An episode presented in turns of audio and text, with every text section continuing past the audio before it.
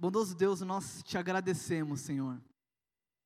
Muito obrigado, Pai, porque sabemos que o Senhor é um Deus presente, o Senhor é um Deus vivo e o Senhor fala conosco.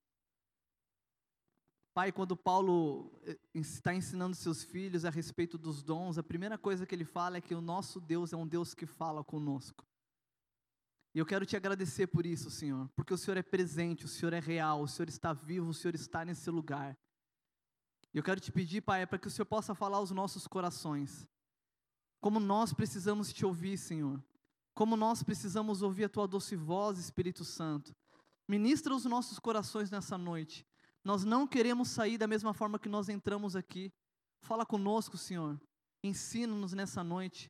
Libere sobre nós, Pai, aquilo que o Senhor já é, planejou. Que a tua palavra venha alcançar, Senhor Deus, o, o objetivo a qual ela já foi enviada de antemão. Então, que os nossos corações, Senhor, possam estar como um coração preparado, como uma terra arada, Senhor Deus, para que a Sua semente, ela venha frutificar em nós, e frutos que permaneçam, Senhor.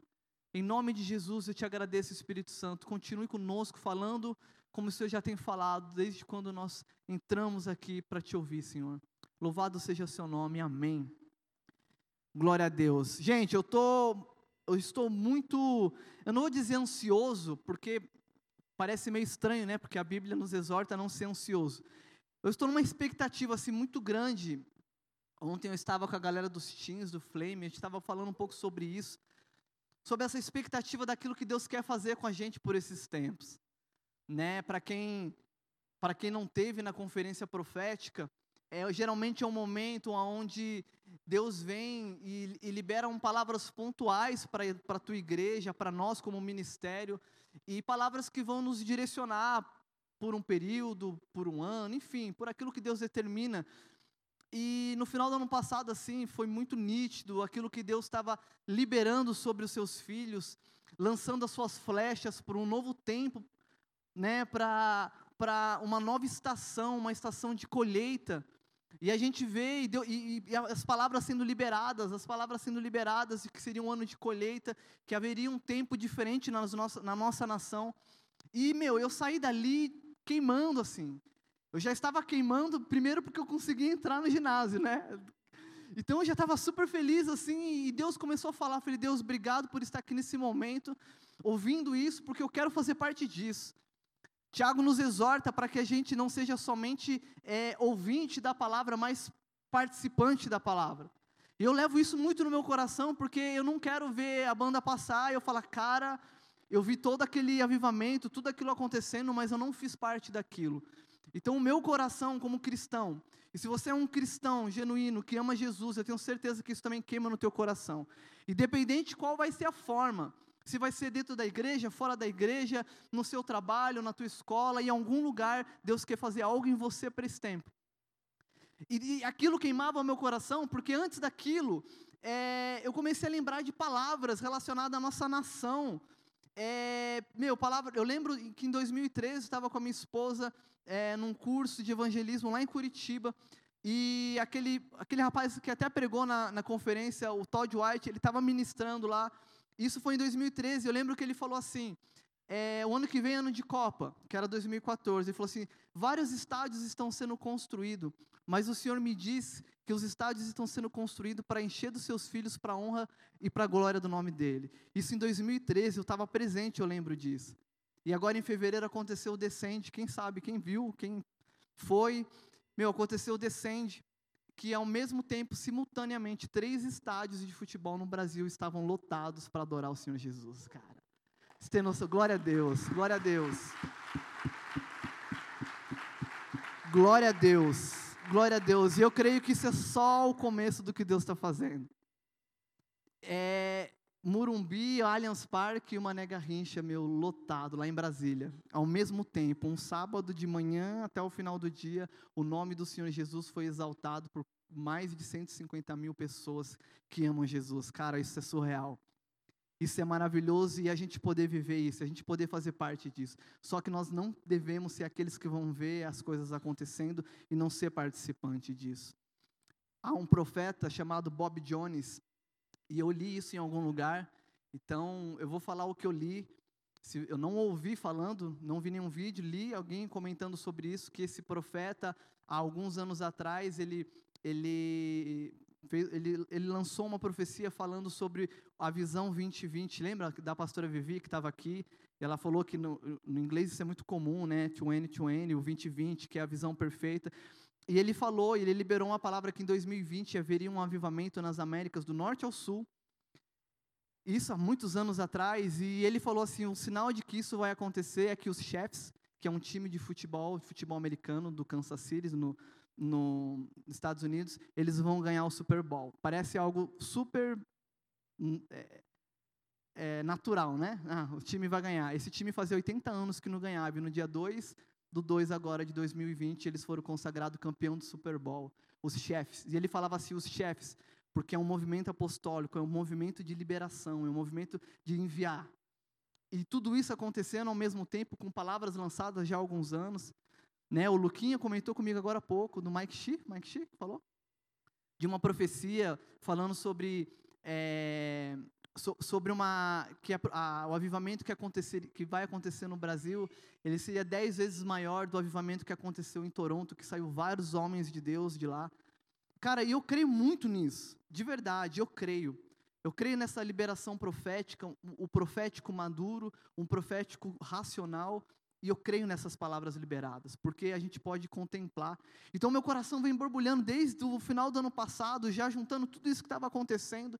E aí eu fui debruçar na palavra, ler, falar, Deus, meu, fala meu coração, eu quero poder viver isso de uma forma profunda e genuína. Então Deus veio começou a falar meu coração como que isso vai acontecer e quando vai começar a acontecer. Eu queria compartilhar isso com vocês, amém? Vocês estão preparados? Abra o coração de vocês, amém? O Senhor quer falar. Abra comigo lá em Gálatas capítulo 4, capítulo 3, por favor. Eu vou começar a ler eu vou começar a, a, correr nos textos com vocês. Pode parecer por algum momento que eu vou estar fugindo dessa introdução que eu dei. Amém? Mas eu não estou. Guarda o que eu estou falando, guarda essa, essa introdução que eu dei. Esse meu. Confessar para vocês esse meu, meu coração alegre, compartilhar com vocês. E, e Deus quer falar alguma coisa.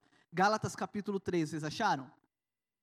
Amém? Capítulo 3, Abre aí ou liga aí sua Bíblia. Eu vou ler a partir do versículo 26.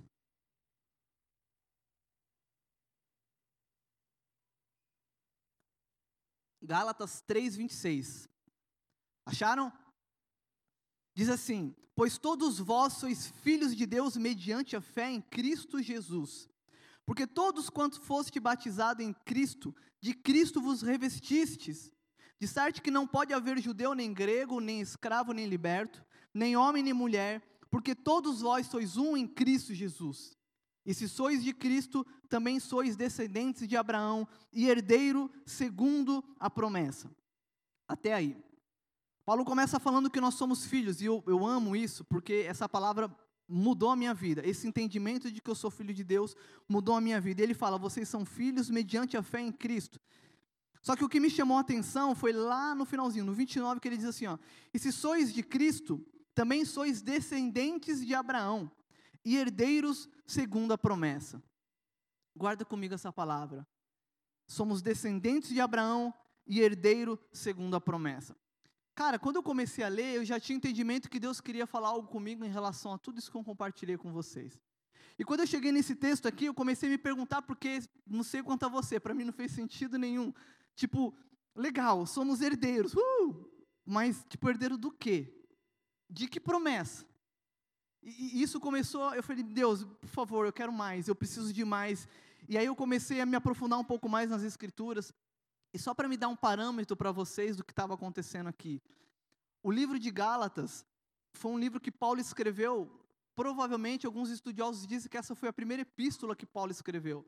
E ele escreve essa carta para uma região de algumas igrejas da Galácia. Não era para uma igreja específica, mas era para algumas igrejas da Galácia.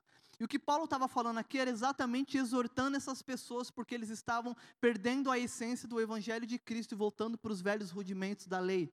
Então Paulo começa exortando, e você olha ali no capítulo 1, não precisa nem abrir, Paulo ele começa no 6 falando assim: Admira-me que estejais passando tão depressa aquele que vos chamou da graça de Jesus para outro evangelho. E aí ele fala assim, e depois ele continua falando que, é, que desse outro evangelho, ele lembra que mesmo que um anjo ou outra pessoa fale de um outro evangelho, que isso seja maldito, se não for o evangelho que foi pregado para eles. Então, o capítulo 1, Paulo já começa ali falando: Ei, vocês estão perdendo a essência do evangelho.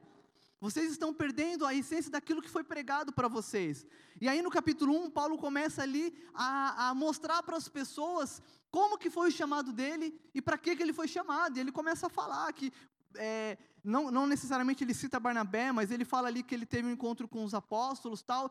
Somente 14 anos depois, cara, 14 anos depois que ele começa efetivamente o ministério dele. Vocês estão entendendo? 14 anos depois, desde o chamado de Paulo, Paulo ali é retirado, eu acho que ele vai para a Arábia, alguma coisa assim. E eu acredito que esse tempo que ele passou foi um tempo de enraizar no Senhor. Porque lá em Colossenses ele fala: agora que nós andamos em Cristo, nós andamos em Cristo, enraizamos em Cristo, para depois nós construirmos em Cristo. Então a gente vê que Paulo não só fala, mas ele vive o que ele falava. E aqui provavelmente ele viveu esse tempo ali enraizando, aprofundando ali no Senhor para que ele pudesse dar os frutos que hoje nós conhecemos. Então no capítulo 1 ele começa ali, é, não se justificando, mas apresentando para eles que ele era um apóstolo legítimo. E que o evangelho que ele pregou ali era um evangelho legítimo. Aí no capítulo 2 ali, ele conta algumas situações com Pedro, falando que encontrou com Pedro tal. E lá no finalzinho do capítulo 2, ele fala assim no 19: Porque eu, mediante a própria lei, morri para a lei, a fim de viver para Deus, estou crucificado com Cristo. Logo já não sou eu quem vive, mas Cristo vive em mim, e esse viver que vivo agora, tenho esse viver, esse viver, perdão, Logo já não sou eu quem vive, mas Cristo vive em mim. E esse viver que agora tenho na carne, vivo pela fé no Filho de Deus que me amou e a si mesmo se entregou por mim. Então ele termina o capítulo 2 falando que a própria lei conduziu ele para que ele pudesse viver em Cristo. Ele fala ali, é mediante a própria lei que eu morri para essa lei, porque agora eu estou em Cristo. E aí, no capítulo 3, que é onde eu quero me aprofundar um pouco mais com vocês, que vai ser a base daquilo que a gente começou lendo, Paulo começa exortando, e eu acho que é aqui que ele começa realmente a exortação à igreja, e ele começa assim: ó Gálatas insensatos, quem vos fascinou a vós outros, ante cujos olhos foi Jesus Cristo exposto como crucificado? Quero apenas saber isso de vós: recebeste o Espírito pelas obras da lei ou pela pregação da fé? Sois assim insensato, que, insensatos que, tendo começado no Espírito, estejais agora vos aperfeiçoando na carne? que Paulo estava falando ali era o seguinte: ele fala, meu, Cristo foi apresentado para vocês, vocês receberam Jesus, foram, receberam o Espírito Santo por causa da fé em Jesus, e agora vocês estão querendo se aperfeiçoar na carne, na lei. Era como se a gente falasse agora assim, meu, provavelmente isso foi com todos aqui. Puxa, eu fui para a igreja, algo tocou meu coração, eu fui lá, uma palavra falou comigo, aquele pastor parecia que sabia da minha vida, eu fui tocado, foi algo de dentro para fora, foi uma, algo inato, algo que me convenceu, e meio aquilo me encheu do Espírito Santo, e aí isso serve até para os cristãos mais, mais antigos, mais velhos, e aí o tempo vai passando, vai passando, e parece que a gente se envolve de uma forma tão profunda no trabalho, e a gente começa a achar que o trabalho que vai nos sustentar na fé que a força do nosso trabalho, das nossas mãos, que vai nos sustentar num relacionamento real com Deus. E o que Paulo está falando aqui é justamente isso: sois insensatos que, tendo começado no espírito, estejais, estejais agora vós aperfeiçoando na carne, terá sido em vão tantas coisas que sofrestes, se na verdade foram em vão. Aquele, pois, que vos concede o Espírito e que opera milagres entre vós, porventura o faz pelas obras da lei ou pela pregação da fé? E é exatamente isso. Enquanto o Evangelho é pregado, enquanto o Evangelho é anunciado, o Espírito Santo vem e faz algo sobrenatural em nós. Algo é, que transcende o nosso entendimento. Algo do Espírito. E o que Paulo termina falando aqui é justamente isso. Aquele que vos concede o Espírito e que opera milagres entre vós, por, porventura fez pela força do braço ou foi pela pregação da fé? Então Paulo começa exortando as pessoas a eles se atentarem a uma fé e aí Paulo continua a partir do versículo 6 e ele vai explicar um pouco melhor o porquê que eles precisam se atentar a essa fé. E aí ele continua assim, ó, no versículo 6. É o caso de Abraão, que creu em Deus, ou seja, teve fé, creu em Deus, e isso lhe foi imputado para justiça. Sabeis, pois, que os da fé é que são filhos de Abraão. Queridos, Paulo, ele escreve essa carta justamente porque havia uma facção judaica dentro da igreja querendo trazer a igreja novamente para os rudimentos passados. E se, Paulo não tivesse êxito nas suas argumentações a respeito da fé, provavelmente hoje o cristianismo seria uma espécie de, de seita do judaísmo. Mas Paulo ali teve êxito, porque ele explicou o que significa o cristianismo, o que, que é a fé, por que, que nós somos justificados. E então ele volta lá no Velho Testamento e começa a falar sobre o pai deles. Porque eles se orgulhavam de falar o nosso pai é Abraão. E aí Paulo fala no versículo 7: Sabeis, pois, que os da fé que são filhos de Abraão. O que Paulo estava falando, meu, não importa se você é circuncidado ou não, o que você faz ou não, se você nasceu nessa terra ou não, se você é judeu ou gentil, os filhos de Abraão são os da fé. E ele continua, ora, tendo a escritura previsto que Deus justificaria pela fé os gentios, pré-anunciou o evangelho a Abraão, e em ti serão abençoados todos os povos. Gentios somos nós, amém? A não ser que haja um judeu aqui, havia os judeus, e quem não era judeus eram chamados de gentios. E Paulo estava falando que Deus já anunciou o evangelho a Abraão. Muitos anos, muitos, muitos anos antes de Jesus, o evangelho já tinha sido anunciado a Abraão, porque em Abraão todos os povos da, da terra seriam abençoados. Aí no 9, de modo que os da fé são abençoados com o crente Abraão. Todos quanto, pois, são das obras da lei estão debaixo de maldição, pois está escrito: Maldito todo aquele que não permanece em todas as coisas escritas no livro da lei para praticá-la. E é evidente que pela lei ninguém é justificado diante de Deus, porque o justo viverá pela fé. Então, Paulo, vocês estão comigo? A partir do 6, Paulo começa a explicar a importância da fé, porque o, o cristianismo, o evangelho, tem a ver com a fé em Cristo. Em Efésios 2,8 diz que todos nós somos salvos pela graça mediante a fé. Isso não vem de nós, é um dom de Deus, para que a gente não se glorie, que somos salvos por algo que nós fizemos. Não tem nada a ver, é exatamente o que Paulo está falando aqui para a igreja da, da, da Galácia. Ele está falando assim: se você quer se aperfeiçoar na, na lei, você está embaixo de maldição. E aí ele continua no versículo 12: Ora, a lei não procede de fé, mas aquele que observar os seus preceitos, por eles viverá. Agora imagine um povo que tinha que obedecer 613 leis do Velho Testamento, mais 10 mandamentos. Era impossível alguém ser fiel a todas as leis. E por não ser fiel a todas as leis, entraria em condenação. Vocês estão comigo? E Paulo está falando aqui exatamente isso. Se você quer viver da lei, então é essa lei que vai te julgar. Errou, você está embaixo de maldição. E aí Paulo continua no 13. Cristo nos resgatou da maldição da lei fazendo-se ele próprio maldição em nosso lugar. Porque está escrito: Maldito todo aquele que for pendurado no madeiro, para que a bênção de Abraão chegasse aos gentios, e em Jesus Cristo, a fim de que recebêssemos pela fé o Espírito prometido. Então, Paulo fala que Cristo nos livrou de toda a maldição da lei, se fazendo Ele mesmo maldição no nosso lugar. Você tem noção disso? O Filho de Deus santo, sem pecado, morreu no nosso lugar como maldito, como um pecador, cara. A Bíblia diz isso. Que ele foi no madeiro e se fez maldição no nosso lugar. Para que, por causa de Jesus, a gente pudesse receber pela fé o Espírito prometido. E aí, Paulo continua, a partir do versículo 15: Irmãos, falo como homem, ainda que uma aliança seja meramente humana, uma vez ratificada, ninguém a revoga ou lhe acrescenta alguma coisa. Ora, as promessas foram feitas a Abraão e ao seu descendente. Não diz e aos descendentes, como se falando de muitos, porém como de um só, e ao teu descendente, que é Cristo. Paulo está falando ali que uma aliança, uma, um acordo feito, mesmo que seja humano, depois que é firmado, os antigos falavam, né, o fio do bigode, né, depois, que, depois que é firmado, depois que é assinado, depois que aquilo ali foi ratificado, ninguém mais pode acrescentar ou tirar alguma coisa. E Paulo está falando, se algo humano não pode fazer isso, como que uma lei que veio 430 anos depois ia anular a promessa que Deus fez a Abraão? Vocês estão comigo? Só para vocês entenderem um panorama, Deus fez uma promessa a Abraão, 430 anos depois que veio Moisés e instituiu as leis. Esse povo estava vivendo sobre a lei. Esse povo, esse povo aqui que ele estava exortando, estavam vivendo, é, tentando ser justificado pela lei. E Paulo estava falando que havia uma promessa anterior à lei, e era nessa promessa que a gente precisava se atentar. Porque a lei que veio 430 anos depois não podia é, anular essa promessa. Vocês estão entendendo?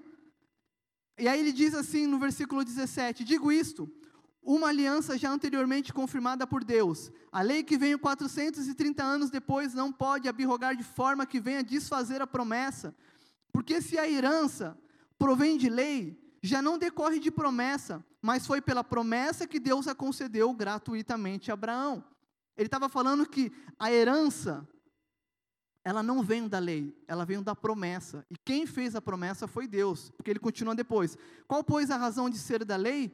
Foi adicionada por causa das transgressões, até que viesse o descendente, a quem se fez a promessa, e foi promulgada por meio de anjos pela mão de um mediador. Ora, o mediador não é de um, mas Deus é um. O que Paulo estava falando aqui era o seguinte: a aliança foi feita entre Deus e, os, e, os, e Abraão e o homem. A lei teve um mediador, foi promulgada por anjos, através de Deus. Então era Deus, Moisés e o povo. Então havia um intermediador, e ele está falando que a aliança é maior porque não teve um mediador, era o próprio Deus e Abraão. Então Paulo está tá levando as pessoas de volta ao entendimento da promessa feita a Abraão, e é aí que a gente vai chegar. E ele continua no 21: É porventura a lei contrária às promessas de Deus? De modo nenhum. Porque se fosse promulgada uma lei que pudesse dar vida, a justiça, na verdade, seria procedente da lei. Mas a Escritura encerrou tudo sobre o pecado, para que, mediante a fé em Cristo Jesus, fosse a promessa concedida aos que creem. Vocês estão comigo? A promessa foi concedida aos que creem. Ele fala lá: quem creu, como o crente Abraão creu, tem a, a, o direito à herança que foi dada a Abraão, porque os filhos de Abraão são os que creem. Amém? E aí ele vai entrar no, na coluna onde a gente começou lendo. Aí ele fala: Mas antes que viesse a fé, estávamos sob a tutela da lei, e nelas encerrados para essa fé que de futuro haveria de revelar-se. Mas de maneira que a lei nos serviu de aio, de tutor, para nos conduzir a Cristo, a fim de que fôssemos justificados por fé. Mas tendo vindo a fé, já não permanecemos subordinados ao aio, ao tutor. Ele está falando que a lei, ela foi um tutor, eu vou levar vocês até Cristo. Eu, eu revelo em vocês o pecado de vocês e vou levar vocês até Cristo, porque Ele pode justificar vocês. Então Paulo está falando isso, aí entra no 26, que foi aonde nós começamos.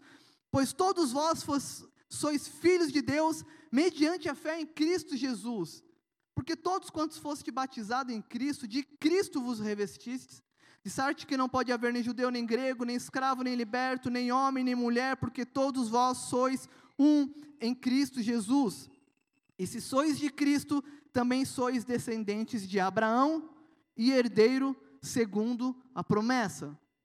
Eu, quando eu comecei a me aprofundar um pouco mais no capítulo, capítulo anterior, esse versículo 29 começou a se acender. E eu oro para que se acenda no teu coração também. Se sois de Cristo, também sois descendentes de Abraão, porque queremos, porque através de através da fé em Cristo nós nos conectamos com o pai Abraão, e por nos conectarmos ao pai Abraão, nós também somos herdeiro daquela promessa que Deus fez a Abraão. Só que ainda esses versículos não me explicaram que promessa que era essa. E aí eu fui lá para Gênesis, capítulo 12, quando Deus conversa com Abraão.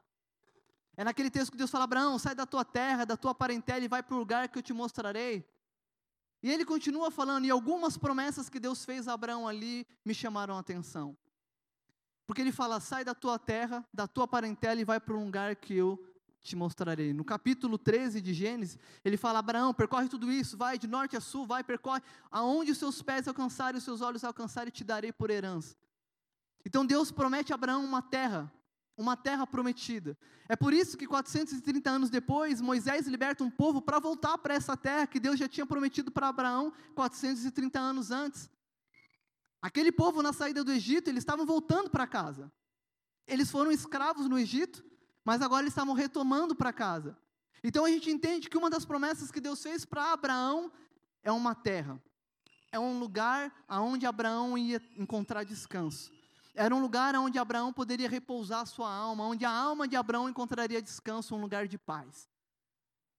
Uma outra promessa que Deus fez para Abraão, que a gente lê no capítulo anterior, é que Abraão, ele seria pai de, de multidões. Na verdade, no anterior fala que ele abençoaria todos os povos, que é outra. Então, seria, Abraão, você, eu te darei uma terra de, por promessa. Abraão, você será pai de multidões. E Abraão, a sua descendência abençoará todas as terras. E quando eu comecei a ler esse versículo 29, essa, esses, esse contexto de Abraão me encheu o coração. Eu falei, uau! Então, peraí, a herança que Deus promete para mim é um lugar de paz, é um lugar de descanso, é um lugar onde eu posso gerar filhos, seja espirituais, seja físico, é um lugar onde eu vou poder abençoar outras pessoas. Então, eu entendo que a herança que Deus deu para mim, em Cristo Jesus, são essas heranças, que, são essas promessas que Deus fez a Abraão. Queridos, é, é meio clichê. Quando você assiste Miss Universo lá, aparece que a primeira coisa que elas vão falar é, a, é, o que você deseja é a paz mundial. É bobo, mas é o desejo de todo mundo, não é verdade? Você vai lá no Oriente Médio lá e pergunta: Meu, o que, que você gostaria? Eu gostaria de paz, cara. O negócio aqui tá trash, tá um monte de bomba explodindo, a galera um matando o outro. Meu, a paz aqui ia ser né? Eu tenho uma. A minha a avó da minha esposa. eu vi ela rindo, eu lembrei disso agora. Eu lembro que na célula, quando a gente fazia uma célula na casa do, dos pais dela, é, vinha na hora de, do pedido de oração. Não tem pedido de oração? A Monique vai lembrar disso. E aí passava todo mundo, e quando chegava para a avó dela, falava assim: a senhora, dona Célia, o que, que a senhora quer que a gente ore? Ah, pela paz mundial, né? Falam amém, amém. Vamos orar pela paz mundial. É uma questão de um consenso. Cara, o, o mundo busca paz. Você pode perguntar para várias pessoas, ela pode ter ou não dinheiro, ela quer paz. Ela quer um lugar onde ela possa encontrar um descanso. E Hebreus vai falar que Jesus é o nosso descanso. Hebreus 4 diz que Jesus é o lugar onde nós encontramos descanso. E Paulo, ele, ele afirma isso daqui, falando que a promessa feita a Abraão, o descanso, só nós só encontramos a partir do momento que a nossa fé está aplicada em Jesus, quando a nossa confiança está em Jesus. Amém? Só que, queridos, eu comecei a olhar isso e eu falei, Deus, poxa, que legal, eu estava lá no, no, no, Ibirapuera, eu assisti o Descende, uau, um avivamento, profecias, que, que isso tem a ver? Porque o Senhor me conduziu a esse texto por causa disso. O que, que isso tem a ver? E aí Paulo continua a sua exortação. E aí eu vou começar a ler no capítulo 4. Que ele diz assim, 4, no versículo 1. Digo, pois, que durante o tempo que o herdeiro é menor, em nada difere de escravo, posto que ele é senhor de tudo. Mas está sob tutores e curadores até o tempo pré-determinado pelo pai. Assim também nós, quando éramos menores, estávamos servilmente sujeitos aos rudimentos do mundo. Vindo, porém, à plenitude do tempo, Deus enviou seu filho, nascido de mulher, nascido sob a lei, para resgatar os que estavam sob a lei, a fim de que recebêssemos a adoção de filhos. E porque vós sois filhos, enviou Deus ao nosso coração o espírito de seu filho que clama: Abba, Pai. De sorte que já não és escravo, porém filho e sendo filho, também herdeiro por Deus. Le, vão, repete comigo aqui o versículo 7. De sorte que já não és escravo, porém filho, e sendo filho, também herdeiro por Deus. Esse versículo foi onde Deus começou a me apertar. Eu acredito que vocês já sabem, talvez aqui, alguns aqui já tenham ouvido, eu sei que isso já foi falado na igreja, mas essa palavra filhos no original, ela tem um significado muito importante para aquilo que eu quero falar para vocês hoje. Porque essa palavra no original, de sorte que já não és escravos, porém filho, é a palavra ruios ou ruiós, que significa um filho adulto, ou seja, um filho maduro. E o que Paulo está falando aqui que nós não somos escravos porque somos filhos maduros, e sendo filho maduro, também herdeiros por Deus. Sabe o que tem acontecido dentro da igreja, queridos? A gente entra na igreja, e glória a Deus por isso, porque o Espírito Santo vem, ele começa a tratar os nossos corações, ele começa a falar com a gente, nos ensinar, como uma criança mesmo. Eu amo aquele versículo de João 1,12, porque quando aquilo clareou na minha mente, a minha concepção de vida mudou. Um, os versículos anteriores falam que, falando de Jesus, e ele veio aos seus, mas os seus amaram mais as trevas do que a luz. E aí no versículo 12 ele fala: Mas todos aqueles que o receberam foi dado o poder de ser chamado filhos de Deus. Somos filhos de Deus quando nós nos conectamos com o Pai através de Jesus, amém? E a gente ouve uma, essas frases muito comuns, não, todos somos filhos, irmão, não é. Segundo a palavra de Deus, nós só nos conectamos a Deus pela fé em Jesus. Antes disso, somos criação de Deus. Nos tornamos filhos, nos conectamos, somos enxertados na videira quando nós recebemos Jesus. Ele é o fundamento da nossa fé. Então ali, todos os que receberam foram dados o poder de ser chamado filho, e uau! Só que a palavra lá é a palavra tecnon, que é um filho bebê. E isso faz parte do processo. Nós chegamos na igreja, nós precisamos ser cuidados, nós vamos ser alimentados, as pessoas vão vir, vão cuidar da gente, as pessoas vão nos ensinar, vão mostrar o caminho que deve seguir. Isso é importante. Mas há um processo na nossa vida cristã. Há um processo de crescimento. Eu vejo hoje muitas pessoas é, questionando, reclamando do estilo de adoração worship. Né? Eu acho engraçado. O worship, na verdade, significa adoração. A galera. Por quê? Porque eles essa, esse estilo se levantou numa fase onde muito essa mensagem estava sendo pregada, essa mensagem de filiação, do paizinho querido, do papai amado, eu sou filho amado, tal, e, e isso é muito importante. O problema, sabe qual é, meus irmãos? É porque o nós cristãos resolvemos ficar ali no colo do pai e não queremos crescer. Crescer dói, eu sei disso. Mas a vida cristã é uma vida progressiva. É uma vida que nós vamos crescendo. Lá em Hebreus, o autor exorta falando: Meu, vocês já deviam estar ensinando, cara. Vocês já deviam estar ensinando para as pessoas, vocês ainda têm que tomar o leitinho, tem que voltar aos rudimentos da fé. E o que Paulo está falando aqui para a igreja de Gálatas é justamente isso. Vocês precisam ser maduros. Você, gente, eu estava assistindo um filme esses dias que eu não lembro o nome do filme. Eu não lembro o contexto do filme, nem se o filme era bom ou ruim, mas eu lembro de uma frase que entrou no meu coração. Então guarda a frase. Se eu lembrar o filme, um dia eu falo para vocês. Se for ruim, eu não vou falar, mas se for bom, eu falo. Eu lembro que alguém falava para alguém, você lembra do filme? Você nem sabe do que eu vou falar, né? Sabe? O, alguém falou para alguém assim, é, todo mundo tem que crescer. Ele, é, o cara estava questionando, ele falou assim, todo mundo vai ter que crescer. Você pode ter 18 ou 40 anos, uma hora você vai precisar crescer. E quando eu estava lendo essa palavra, isso entrou, eu falei, uau, cara, é real. É real. Quanta, quantos cristãos imaturos a gente tem visto ultimamente? Gente, pare e pensa, a imaturidade, é, você vai comer uma fruta é verde, é ruim, não é verdade? Eu, eu, eu não gosto muito de caqui, porque um dia eu experimentei um caqui verde, amarrou minha boca. Quem gosta de caqui? Eu tenho certeza que você vai querer me convencer que é maravilhoso, que é suculento. Eu posso um dia experimentar, mas, cara, vai ser muito difícil. Só de pensar, minha boca já seca. Vou até beber água aqui. Por quê? Eu acho que estava verde aquele caqui. Comi um fruto, um fruto verde.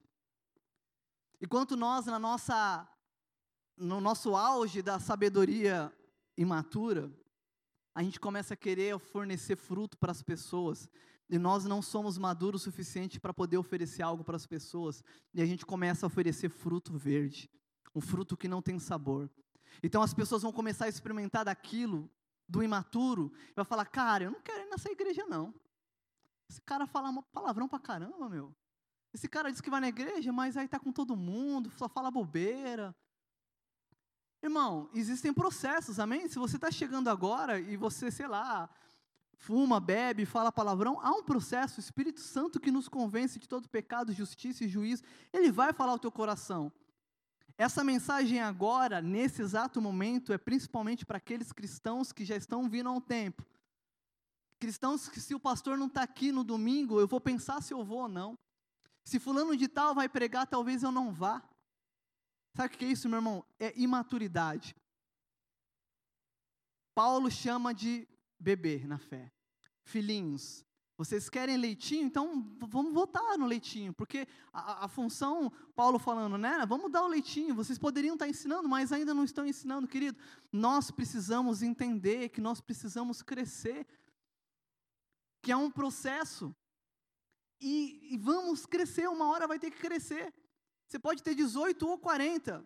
E é triste, porque muitas vezes a gente vê pessoas que já estão ó, há muito tempo na igreja e não conseguem amadurecer e não consegue romper. Só que presta atenção no que Paulo fala. Porque Paulo fala lá no versículo 1 do capítulo 4: Digo, pois, que durante o tempo em que o herdeiro é menor, em nada difere de um escravo, posto que ele é senhor de tudo. O que Paulo está falando é, cara, mesmo que você seja filho, mesmo que você seja herdeiro, se você não for maduro, você não difere de um escravo. O que Paulo está falando é que nós só vamos usufruir, ter uma plenitude das promessas de Deus, quando a gente começa a se portar como um cristão maduro, como um filho maduro. Gente, adulto gera filhos, criança não gera. Ah, talvez você fale, ah, mas eu conheço uma criança de 11, 12 anos que engravidou tal. Pode acontecer, foi no tempo errado, mas provavelmente quem vai cuidar da criança vai ser os avós porque os avós têm maturidade, experiência de vida para poder cuidar de um bebê, de uma criança. O adolescente não, não tem experiência, não tem maturidade, vai vir no tempo errado, e isso pode é, atrasar muitas coisas, e isso também nas, no, nas nossas vidas, na vida cristã é a mesma coisa. Então, Paulo está nos chamando a amadurecer, porque mesmo que nós sejamos filhos, mesmo que nós sejamos herdeiros, e eu não estou falando de, de, perder salvação, não, irmão. Você pode ir para o céu, só que você vai na condição do tecnon, do filhinho de colo, do filhinho ali, o bebê que tomava leitinho, sendo que Deus espera algo mais de nós, porque Ele fala que se vocês são filhos, que Ele fala que na plenitude dos tempos, Deus enviou o seu filho, nascido de mulher, nascido sob a lei, para resgatar os que estavam sob a lei a fim de que nós recebêssemos a adoção de filho. Então Jesus vem para a gente ser adotado como filho, e aí ele começa a falar, mas filho maduro, quem vai gerar fruto são os filhos maduros. Vocês estão comigo? Então, meu irmão, para a gente poder usufruir dessa herança, achar esse lugar de descanso, ser aquelas pessoas que vão poder gerar outros filhos, porque a promessa era um lugar de descanso, gerar filhos e abençoar outras pessoas. Para nós encontrarmos o um lugar de descanso, a gente precisa usufruir dessa herança em plenitude, mas nós só usufruímos em plenitude se nós formos filhos maduros. Vamos comigo lá em Mateus 11, por favor.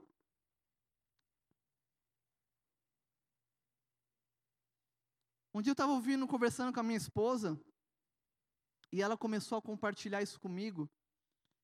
E quando Deus começou a falar para mim sobre essa questão da maturidade, sobre a gente buscar esse lugar de descanso para as nossas almas, esse lugar de descanso, usufruir desta herança, eu comecei a lembrar desses versículos que está em Mateus 11. Mateus 11, 28, Jesus diz assim: Vinde a mim. Vocês acharam Mateus 11, 28? Vinde a mim, todos os que estáis cansados e sobrecarregados, e eu vos aliviarei. Tomai sobre vós o meu jugo e aprendei de mim, porque eu sou manso e humilde de coração, e acharei descanso para vossas almas. Porque o meu jugo é suave e o meu fardo é leve. Queridos, quando eu vi esse texto, eu falei: Uau! É Jesus chamando e propondo uma troca. Ei, você está cansado? Em algumas versões a NTLH fala: você que está cansado de carregar os fardos que você mesmo colocou sobre você, venham até mim e eu vou dar descanso, eu vou aliviar vocês. Toma sobre vocês o meu jugo, que tomam sobre vocês o meu jugo e aprendam de mim, porque eu sou manso e humilde de coração. Guarda, guarda isso. A gente troca o fardo com Jesus, toma o jugo dele que é suave. E aí ele fala assim: aprendam de mim, porque eu sou manso e humilde de coração. E aí vocês vão achar descanso para as almas, para a alma de vocês. Se a gente voltar uns capítulos anteriores, lá no Sermão do Monte, capítulo 5, volta comigo. Mateus capítulo 5. Jesus começa o Sermão do Monte, ele começa as bem-aventuranças. Eu não vou ler ela inteira, mas eu queria que vocês se atentassem a duas coisas aqui.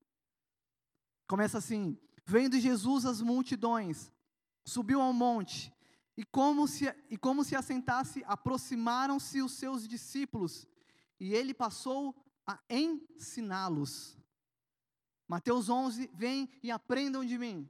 No Mateus 5, e ele passou a ensiná-los, dizendo: Bem-aventurados humildes de espírito, porque deles é o reino de Deus. Aí no versículo 4 fala: Bem-aventurados que choram, porque serão consolados, e eu quero me atentar no 5. Bem-aventurados mansos, porque herdarão a terra. Eu vou ler só isso daí. No versículo 3, algumas versões talvez o, 5 venha de, o versículo 5, o manso venha depois do humilde. Na minha versão vem humilde, aí tem o 4 e depois vem o 5. Então o, o, o Sermão do Monte começa Jesus ensinando. Vocês estão comigo? Jesus começa ensinando os seus discípulos. Mateus 11 fala: Venham e aprendam de mim, porque eu sou o quê? Manso e humilde. E aí no começo do capítulo 5, Mateus fala, Jesus fala assim: Bem-aventurados humildes, por quê? Porque deles é o reino. E, e bem-aventurados os mansos, por quê? Porque herdam a terra. Vocês estão comigo? Quais, foram as promessas que Deus deu a Abraão que ele herdaria uma terra? E Jesus, quando está falando, eu sou manso e humilde de coração, depois ele fala, ele, aí ele fala assim, ó, voltando lá no 11: Aprende de mim, porque sou manso e humilde de coração, e acharei descanso para vossas almas, aprendendo com Cristo, sendo manso, sendo humilde, porque quando eu sou manso, eu herdo o reino, quando eu sou humilde, eu tenho o reino de Deus. Queridos, quando eu comecei a ler isso, meus olhos uf, abriram. Eu falei, uau, está aí a chave da maturidade. Eu acredito que sim, vários outros pontos, porque logo no capítulo seguinte de Gálatas, capítulo 5, é, Paulo começa a falar sobre os frutos da graça, da, da, os frutos. E aí ele fala de vários critérios, mas eu acredito que o ponto de partida é aprendendo com Jesus e sendo humilde e manso de coração. Eu não sei se vocês sabem, mas a palavra humilde, a, a raiz, a etimologia da palavra vem da palavra humus, que significa terra, significa pó. É a mesma raiz para a humanidade, humilde, humildade. Então o que, que Jesus está falando ali? Se vocês são humildes, vocês são aqueles que se colocam no pó. Vocês são aqueles que se encontram na condição da criação, rendido ao Pai. E como pó nas mãos do oleiro, ele pode fazer um vaso e formar-nos formar da forma que Ele quiser, porque Ele é o oleiro, nós somos o vaso. Nós somos os vasos, amém? Então, quando nós somos humilde, humilde, meu irmão, não é querer ser menor, não é querer ser é, aquela questão de autocomiseração, não, é um coração rendido diante de Deus. É um coração como um pó, é um coração lançado no chão e falando: Deus, faça em mim o que o Senhor deseja, faça em mim o que o Senhor quer. E aí depois ele fala: no versículo 5, que os, os mansos herdarão a terra. Eu não sei quanto a vocês, o meu pai, ele montou em rodeio durante muitos anos da vida dele. Meu pai era um cowboy. Eu, eu também já montei quando eu era mais molequinho. Ia nos rodeios. Meu pai chegou a montar em Barretos. Ele era um cowboy de sucesso. Até que um dia Cristo pegou ele lá no, na arena e transformou a vida dele. Hoje ele realmente tem sucesso porque hoje ele serve a Jesus. Mas nesse meio de, de rodeio, eu várias vezes já montei em cavalos que, meu, tinha quase uma tonelada, não um cavalo que pulava. Nesse caso, era os que pulavam eram os poneizinhos. Ali eu encarava. Os, eu era pequeno, né? Quer dizer, eu era pequeno, né? Não mudou muita coisa. Mas, a, como eu era criança, eu montava nos poneizinhos. Mas eu cheguei já a montar em cavalo, tipo, quase uma tonelada. E, eu ficava, e, tipo, hoje eu penso, cara, aquele cavalo ele podia, tipo, me derrubava e acabava com a história ali, pisava na minha já era. Mas por que, que aquele cavalo fazia aquilo? Porque ele era um cavalo manso. Era um cavalo domado. E ser manso é ter um coração domado, cara. Sabe, às vezes nós somos cristãos e queremos ser revolucionários, e nós não nos submetemos ao comando do Espírito Santo, meu irmão. Deixa o Espírito Santo pegar a rede e fazer, ô, ô, ô, sabe? Deixa o Espírito Santo pegar na rédea, meu irmão. Deixa ele controlar, deixa ele conduzir. O grande problema é esse, a gente quer agir da forma que a gente acha que é o certo. Mas os mansos são aqueles que são domados. Mansos são aqueles que são guiados pelo Espírito Santo. Então, quando nós somos humildes, rendidos, com o coração lançado aos pés do Senhor, quando nós deixamos o Espírito Santo conduzir, é aí que a gente vai começar a usufruir da herança, porque os mansos herdam o reino, porque o, o, os humildes têm o, têm o reino de Deus. E a promessa que foi feita a Abraão é justamente essa, um lugar de descanso. Em Jesus, aprendendo com Jesus, nós encontramos descanso para as nossas almas. Eu queria que vocês fossem comigo lá para Romanos 8. E a gente vai finalizar aqui. Porque Romanos 8, Paulo, ele fala exatamente o que ele falou em Gálatas. Ele só acrescenta algumas coisas, queridos, e aí eu volto lá na minha introdução, onde eu comecei. Há um mover de Deus para esse tempo. Amém? há um derramar de Deus, um liberar de Deus, os campos estão brancos, aonde estão os ceifeiros? Aonde estarão aqueles que vão fazer, vão fazer parte da colheita? Será que nós seremos aqueles que vão ver tudo acontecendo? Ou será que nós vamos fazer, ser aqueles que, como, como o Tiago orienta, vamos ser participantes da palavra também? Há um derramar de Deus para esse tempo, meu irmão. E nós só vamos usufruir se nós tivermos maturidade para usufruir. Senão a gente só vai ver as coisas acontecendo e não vamos fazer parte disso. Nós precisamos ser humildes, rendidos. Rendidos, meu irmão. Humilde é ser rendido. E se você é rendido ao Espírito Santo, se você é manso, o Espírito Santo vai te guiar. Sabe, aí as fofoquinhas dentro da igreja, Aí as circunstâncias que não tem nada a ver com Jesus vão começar a acabar. Porque você vai olhar para a situação e falar, cara, não, não, eu quero Jesus. Não fala da pessoa, não, não fala do irmão, não, cara. Vamos, vamos, vamos conduzir aqui, vamos deixar o Espírito Santo falar, vamos deixar as coisas acontecer. Ah, sei lá, mano, hoje o pastor está viajando, acho que eu não vou, não. Não, eu vou, cara, porque não tem a ver com o pastor, não tem a ver com a pastora, não tem a ver com o rio, não tem a ver com o tel, tem a ver com Cristo, é tudo sobre Ele, é tudo por Ele. Eu vou lá porque eu quero adorar Ele, eu vou lá porque eu amo Ele. Glória a Deus, glória a Deus. Glória a Deus.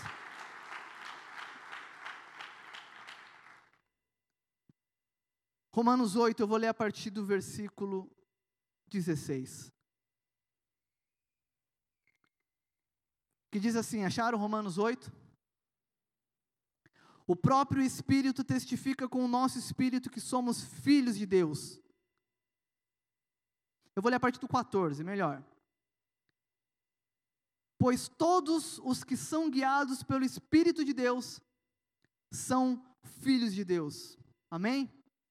Se você é manso, se você é domado, se o Espírito Santo te domou, ele vai te guiar. E Paulo está falando que todos aqueles que são guiados pelo Espírito de Deus, esses são filhos de Deus. Amém? Porque não recebeste o espírito de escravidão para viverdes outra vez atemorizado, mas recebeste o espírito de adoção baseado no qual clamamos: Abba, Pai. O próprio Espírito testifica com o nosso espírito que somos filhos de Deus. Ora, se somos filhos, somos também herdeiros herdeiros de Deus e co-herdeiros com Cristo. Se com Ele sofremos, também com Ele seremos glorificados. Porque para mim, tenho por certo que os sofrimentos do tempo presente não podem ser comparados com a glória que há de ser revelada em nós. A ardente expectativa da criação aguarda a revelação dos filhos de Deus. Filhos maduros. Então nós estamos vendo um avivamento para acontecer. Nós vimos estádios lotados, palavras de homens de Deus sendo liberadas, coisas já acontecendo, mas meu irmão, se você não tomar uma decisão na sua vida, e falar a partir de hoje eu quero agir como um crente maduro, porque eu quero eu, eu, quero usufruir de um lugar de descanso, meu irmão. Quando você está em Cristo, o mundo pode estar caindo ao seu redor, você vai encontrar paz no Senhor, porque Ele é o socorro presente no momento da angústia. Se os teus fundamentos, se o teu, a tua confiança está em Jesus, pode estar tudo se abalando, mas você vai olhar para as circunstâncias e vai falar: essas circunstâncias não vão me mover como pessoa, porque eu sei em quem eu tenho crido. Porque o meu coração está rendido diante do Senhor e o Espírito dele me guia em toda a verdade, como diz Romanos, é, João 16. Essa noite é uma noite onde nós precisamos render os nossos corações diante do Senhor. Ontem nós tivemos uma reunião muito top com a galera dos Teams, do Flame. E, meu, foi algo sobrenatural que Deus fez. Eu lembro que ontem a gente começou a reunião, eu comecei falando sobre os avivamentos que aconteceram no decorrer da história. E, cara, eu amo a história dos avivamentos que aconteceram. Talvez vocês lembrem de alguns, se eu falar da Rua Azusa, é, País de Gales, é, com Charles Finney, enfim, vários e vários avivamentos que aconteceram. Mas uma coisa que era comum em todos os avivamentos, que todos os avivamentos começavam com muita oração, com muito arrependimento, com um coração contrito, com pessoas se derramando diante de Deus, reconhecendo quem eles eram. Quando o Espírito Santo chegava diante deles e falava: Olha aqui, meu irmão, esse daqui é você. E quando você olha a imagem, você fala: Deus, eu ainda sou isso. Deus, eu ainda faço isso. Deus, eu ainda falo isso. E aquilo te constranger a ponto de te fazer querer mudar. E essa vontade de querer mudar é um sinal de que você está crescendo no Senhor. E para nós sermos maduros, nós precisamos olhar para as nossas falhas e falar: não, eu não quero mais errar. Isso não significa que a gente não vá pecar mais. Somos pecadores. Mas a graça do Senhor nos auxilia a vencer o pecado. A graça do Senhor nos auxilia a querer ser mais parecido com Jesus. E um cristão maduro, aquele que vai oferecer fruto, aquele que vai gerar filhos, porque aí, meu irmão, quando você se encontra nesse lugar de paz, você começa, você vai poder gerar filhos, porque você cresceu. Aí você vai começar a gerar filhos, e esses filhos vão gerando filhos, e gerando filhos, e gerando filhos. Eu posso falar isso de forma física como espiritual também. E aí, quando esses filhos crescem, e esses filhos começam a buscar a maturidade e a crescer também, esses filhos vão começar a abençoar todas as nações da terra. Então você vai estar no teu trabalho, um crente maduro, com um fruto saboroso para oferecer, e tá aquele seu amigo do lado, que senta do lado, cara, que só fala bobeira, só fala palavrão. E aí ele começa a olhar para sua conduta e fala: Meu, você é diferente, cara. Você fala de uma forma diferente, eu te provoco, você não cai na minha provocação. Pô, cara, o que, que aconteceu? Por que, que você é assim? E aí você vai ter oportunidade, vai falar, cara, sabe o que é? Eu sou filho de Deus, velho. O pai que me amou tanto entregou o filho dele porque eu ia morrer. Eu estava condenado para o pecado. Eu não sou bom, não, cara. Mas o Pai, o Espírito de Deus que habita em mim, ele é bom. Então, se você vê algo bom em mim, os méritos não são meus, os méritos é de Deus. E aí essa pessoa vai olhar e falar: cara, que legal, que diferente. Duas coisas. Ou ele vai sumir da tua vida, ou ele vai querer começar a andar com você. Por quê? Porque você está dando um fruto saboroso. Você está dando um fruto que essa pessoa quer se, se esbaldar. A Bíblia fala que Deus dá água ao sedento, meu irmão. O, os campos estão brancos, as pessoas estão sedentas. Mas nós precisamos ter maturidade de oferecer um fruto bom. Um fruto que vem do céu. Um fruto que foi produzido no coração de Jesus. Sabe, às vezes Quantas vezes a gente estava ali na pista de skate lotada, quase, quase, quase mil jovens ali é, no fluxo, usando droga, se prostituindo. E, meu, e a gente ia lá que nem louco, fazia um louvor, estabelecia um altar de adoração. Aí a, a forma que a gente tinha de chamar a atenção era levantar uns cartazes, meu, quer, quer oração? Vocês querem oração? Ia lá no meio da galera, mano, aí as rodinhas, a ponto de a gente chegar no meio das rodas, as pessoas é, é, guardar, guardar o cano, falou, oh, mano, ora por mim, que não sei o quê, e você via as pessoas receptivas. O pastor fala muito isso, as pessoas só querem uma oração. E uma oração pode realmente mudar a vida de uma pessoa. Queridos, o avivamento, há algo para acontecer. A Bíblia fala que o avivamento dos últimos tempos seria como nunca antes. Você fica impressionado com Atos. Fala que no final do tempo, meu irmão, você Felipe, Estevão, aquela galera lá do começo vai falar assim, quando chegar no céu, a gente vai chegar e falar assim, não sei vocês, eu vou querer conhecer essa galera toda, querer conhecer Paulo, Pedro, e perguntar algumas coisas. Cara, eu acredito que eles vão chegar e, e falar assim, meu, conta para mim como que foi o avivamento do último tempo. Porque as escrituras falavam que ia ser muito maior do que aquilo que a gente viu, e aquilo que a gente viu foi surreal, mano. Conta para mim como foi. Será que a gente vai falar assim, cara, uma vez um cara pregou uma parada parecida, só que eu resolvi só assistir. Pergunta pro irmão ali que ele participou. Eu quero ser o irmão que participou, mano. Eu quero falar, Paulo, não, senta aqui comigo que agora eu vou te contar umas histórias. Misericórdia, não, não. Só vou falar o que aconteceu, mas vou falar que ele me inspirou, porque ele me inspirou. Amém, queridos? O avivamento está chegando. Fique em pé no seu lugar. Quero orar por vocês.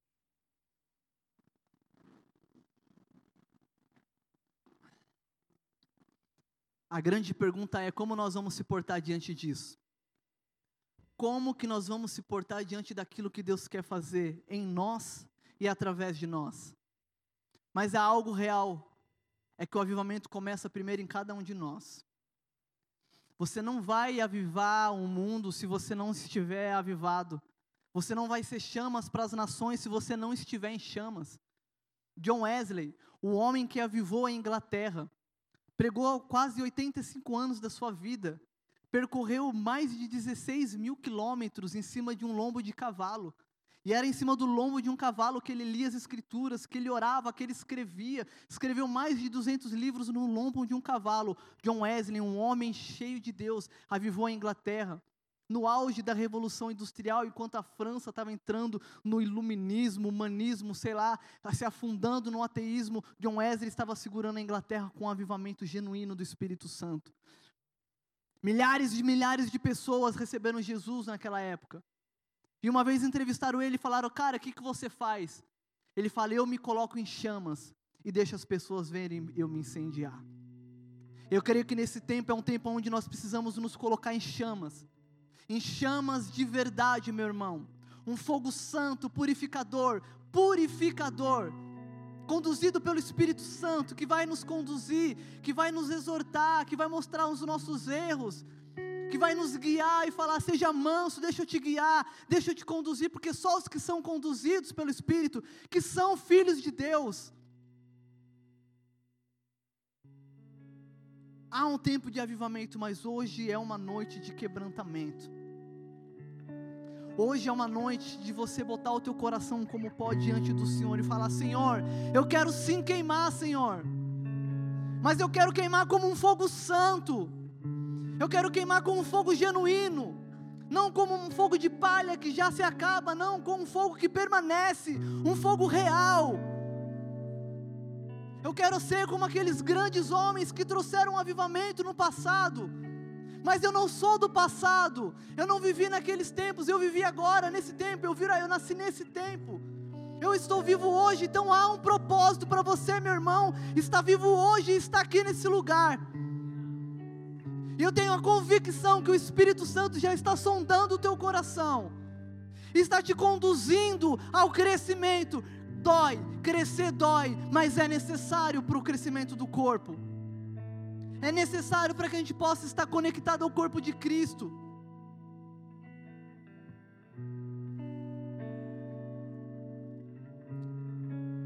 Espírito Santo de Deus, nessa noite nós queremos render os nossos corações diante do Senhor.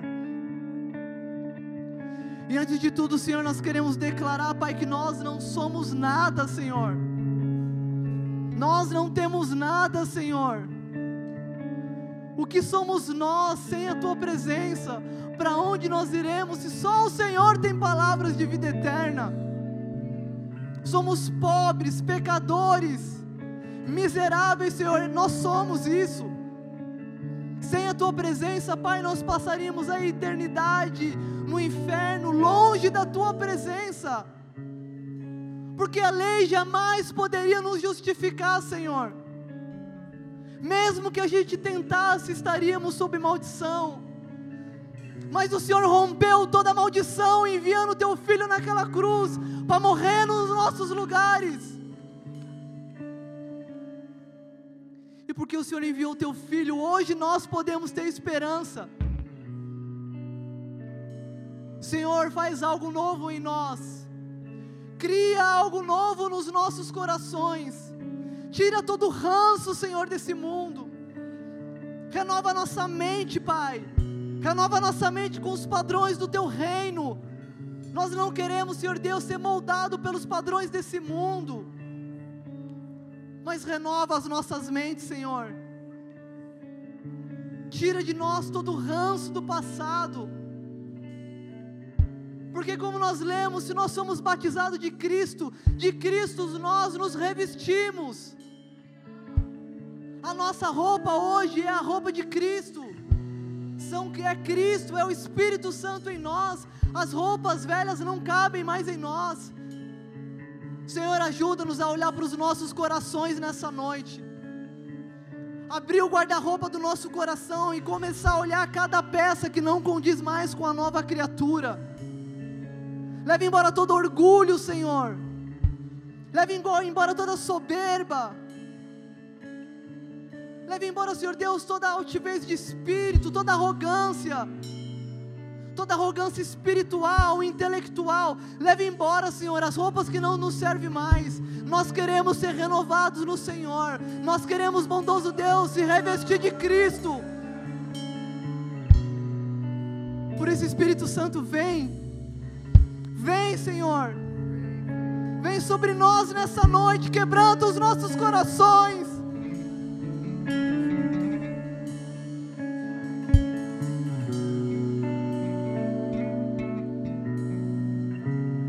Começa a ministrar os nossos corações, Senhor. Nós queremos sim, Pai. Nós queremos sim viver o que o Senhor tem para nós. Mas nós queremos viver isso na plenitude usufruir de uma forma genuína, alcançar, Senhor Deus, um lugar de descanso para as nossas almas, gerar filhos, abençoar as nações. Mas para isso nós precisamos, Senhor Deus, aprender contigo e ser manso e humilde, nos prostrar e ser domado pelo Teu Santo Espírito que nos guia a toda a verdade.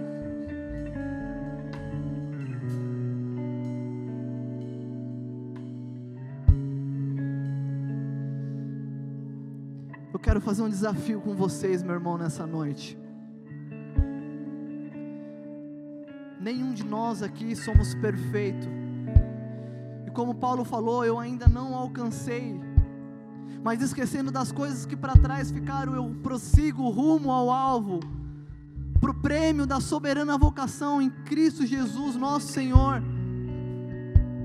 Eu quero fazer um desafio com você, meu irmão, minha irmã e entender que talvez você esteja aqui hoje e você ainda é um, um bebê, você precisa crescer, ou você ainda precisa ser alimentado, ou talvez você está chegando hoje e encontrou com essa palavra o Evangelho sendo pregado que diz que todos nós pecamos e fomos destituídos da glória de Deus mas Jesus veio e morreu nos nossos lugares, e pagou o preço que nós deveríamos ter pagado, que era a morte, e Ele morreu nos nossos lugares. E talvez nessa noite, é o dia de você render o teu coração a Jesus, e falar: Eu também quero ser chamado de filho de Deus. Eu quero fazer um convite para você que talvez nunca tenha feito uma oração recebendo Jesus como teu Salvador. Talvez você tenha buscado paz na sua vida. Talvez você tenha andado por vários lugares e nunca encontrou. Nada do que você fez até aqui trouxe satisfação para você. Nada do que você usou aí no mundo te trouxe plenitude. Mas eu quero te falar uma coisa, meu irmão: Jesus, Ele é fonte de água viva. E se essa água jorrar de você, você vai ser pleno. Se você está aqui nessa noite e quer receber Jesus como teu Salvador, quer colocar a tua confiança em Jesus, eu quero fazer um convite para você, meu irmão, do teu lugar, fazer uma oração comigo. Se você é essa pessoa que quer entregar a tua vida para Jesus, de uma forma real e genuína, e se teu coração está ardendo agora, porque o Espírito Santo, desde o momento que te trouxe até aqui, começou a te conduzir, desde o momento dos louvores, desde as letras que falavam com você, o Espírito Santo está falando ao teu coração. Hoje é a noite da tua salvação. E se esse é o desejo do teu coração, do teu lugar, levanta tua mão bem alto, com toda a ousadia, bem alto. Nós vamos juntos fazer uma oração ao Senhor. E nós vamos confessar Ele como nosso Salvador. Aleluia! Glória a Deus! Glória a Deus! Glória a Deus por você que levantou sua mão com ousadia. Porque a Bíblia diz que Jesus morreu de braços abertos naquela cruz, expondo a vergonha dele por nós. Se você quer receber Jesus como teu salvador, seu, teu salvador, ainda que não tenha levantado a mão, levanta a tua mão. Glória a Deus, glória a Deus, aleluias. Louvado seja teu nome, Jesus. Glória a Deus. Repete essa oração comigo, meu irmão. Continua com a mão erguida. E repete essa oração comigo. Mesmo que você não levantou a mão, mas quer fazer essa oração, repete de todo o teu coração. E diga assim: Bondoso Deus, nessa noite eu entrego a minha vida a Jesus Cristo, o meu único e suficiente Salvador. A partir de hoje, eu sou chamado de filho e de filha. E encontro uma família de Deus. de Deus. Te peço, Pai, eu rendo meu coração. Por isso, que o teu Santo Espírito venha me guiar a toda a verdade. E que eu possa não desviar nem para a direita e nem pela esquerda, mas correr com perseverança. essa corrida que o Senhor está me propondo, olhando sempre para o Autor e Consumador da minha fé, Jesus Cristo. Glória a Deus, continua de mão erguida, eu quero orar por você, Pai. Estão aqui os teus filhos, Senhor, e nessa noite a festa no céu, porque a palavra do Senhor diz que toda vez que um pecador se arrepende, os céus entram em festa. Você, meu irmão e minha irmã, é motivo de festa no céu nessa noite. E eu te peço, Pai, cuida dos teus filhos, que o teu Santo Espírito venha guiá-los para toda a verdade, Pai. Em nome do Senhor Jesus. E ajuda-nos como igreja, como irmãos, a poder assistir os teus filhos. Em nome de Jesus. Glória a Deus.